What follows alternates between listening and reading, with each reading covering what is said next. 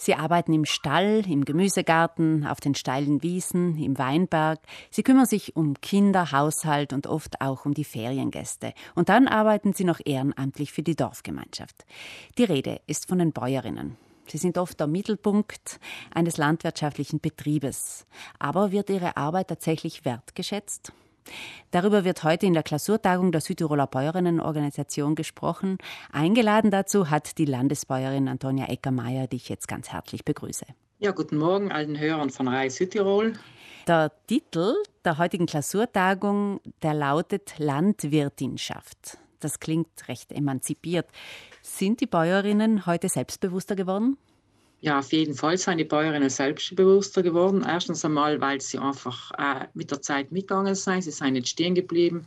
Es sind auch viele Bäuerinnen, die aus den verschiedenen Bereichen auf die Hefe hinkommen sind und die eben auch eine eigene Vorgeschichte mitbringen. Und die Geschichte fließt natürlich auch auf den Betrieb mit ein. Und ich glaube, das bringt auch den Betrieb weiter und ist einfach auch wertvoll für die Landwirtschaft im Allgemeinen. Seit genau 40 Jahren bemüht sich die Südtiroler Bäuerinnenorganisation um die Belange der Frauen am Hof. Was hat sich seither verändert und in welchen Bereichen sollten die Frauen noch aktiver werden? Ja, es hat sich in den 40 Jahren viel verändert, weil sich ja auch die Gesellschaft verändert hat, wie ich schon vorhin gesagt habe.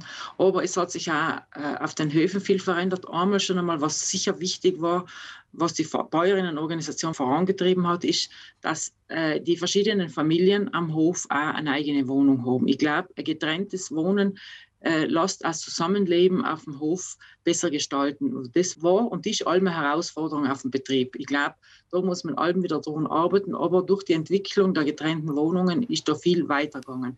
Es ist auch so, dass Frauen auch viel mehr bereit sein und es ist auch mehr gewollt von den Männern, dass sie mitreden, nicht nur mitarbeiten, sondern auch mitreden und an, an der Entwicklung des Betriebes mithelfen.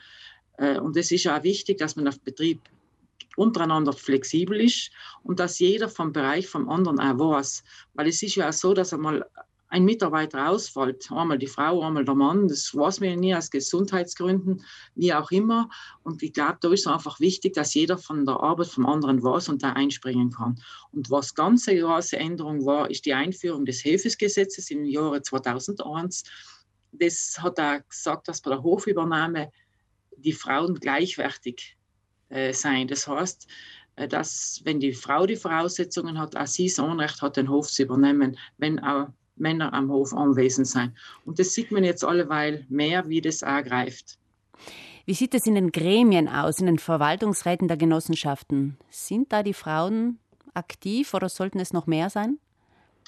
Das ist sicher ein Anliegen auch äh, von unserer Seite, aber auch ein Anliegen des Raiffeisenverbandes, dass eben da auch mehr Frauen in die Gremien eingehen, weil sie einfach andere Sichtweisen haben in der Wirtschaftlichkeit, andere Sichtweisen, äh, wie man etwas weiterbringen kann. Und ich glaube, da ist einfach auch Aufholbedarf. Sie selber haben diese Ämter angenommen. Sie sind seit Jahren ehrenamtlich in verschiedenen Gremien tätig und Sie bekamen auch Unterstützung von Ihrem Mann, haben Sie mir erzählt. Wie hat denn das Umfeld darauf reagiert? Ja, es ist sicher oft äh, sehr lustig gewesen, wie das Umfeld reagiert hat. Sie haben fast Mitleid gehabt mit dem Mann, der zu Hause bleiben muss und auf die Kinder hat müssen schauen. Aber ich glaube, auf der anderen Seite war es ein bisschen Neid da, dass wir das so gut untereinander gelöst haben und das eben im Einvernehmen eben gemacht haben. Für einen Mann ist das nicht die Sache, dass er so viel öffentlich unterwegs ist und tätig ist und der hat gesagt, mach du das, beide können wir nicht gehen. Und ich verstehe, du machst das gern und so haben wir uns die Rolle aufgeteilt und ich glaube, wir haben viele Männer, die das auch bereit sein zu dienen. Die Corona-Pandemie, die hat alle Bereiche der Gesellschaft beeinflusst. Ähm, den Bäuerinnen möchte man meinen, geht es da besser als den Stadtmenschen, weil die Kinder genug Auslauf haben, weil die Frauen ums Haus sowieso tätig sind. Ist das tatsächlich so? Äh, ich glaube, das kann man nicht so verallgemeinern, weil die Corona-Pandemie hat die ganze Gesellschaft erwischt. Die haben mehr und die anderen weniger die Menschen in der Landwirtschaft haben schon arbeiten gekannt, aber sie haben oft auch mit äh, finanziellen Einbußen zu kämpfen gehabt. Der Weinmarkt ist hingebrochen, die Hofläden sind nicht so gelaufen, der Tourismus ist zusammengebrochen. Da hängt viel mit den Höfen zusammen, weil sie eben im Nebenerwerb eben in Tourismusgebieten äh, eine Arbeit gefunden haben. Der eigene Hofschrank ist nicht mehr gelaufen, der Urlaub am Bauernhof ist stillgestanden. Aber auch Soziale. Wenn man denkt, im ländlichen Raum haben wir nicht allem Internet, dann ist die Schule zu Hause auch nicht allem so gelaufen, wie sie jetzt sollen laufen. Und genau auch Kinder am Hof, dann äh, auf entlegenen Höfen brauchen einfach soziale Kontakte. Ich muss einfach sagen, wir sitzen alle im gleichen Boot und vielleicht hat einer ein ganz ein bisschen einen besseren Sitzplatz. Aber im Grunde sind wir alle betroffen und wir müssen schauen, dass wir das Ende hinkriegen und dass wir da uns nicht gegenseitig bekämpfen. Ja, wir hoffen alle fest, dass die Lage bis zum Sommer besser wird.